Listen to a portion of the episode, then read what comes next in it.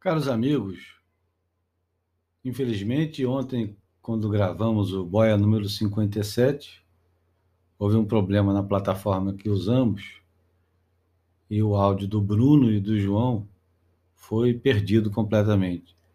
De maneira que não fazia sentido eu colocar só o meu áudio.